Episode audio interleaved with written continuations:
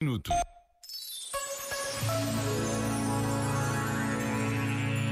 Nesta quarta-feira de cinzas, no início do caminho quaresmal, é importante saber onde este caminho nos leva.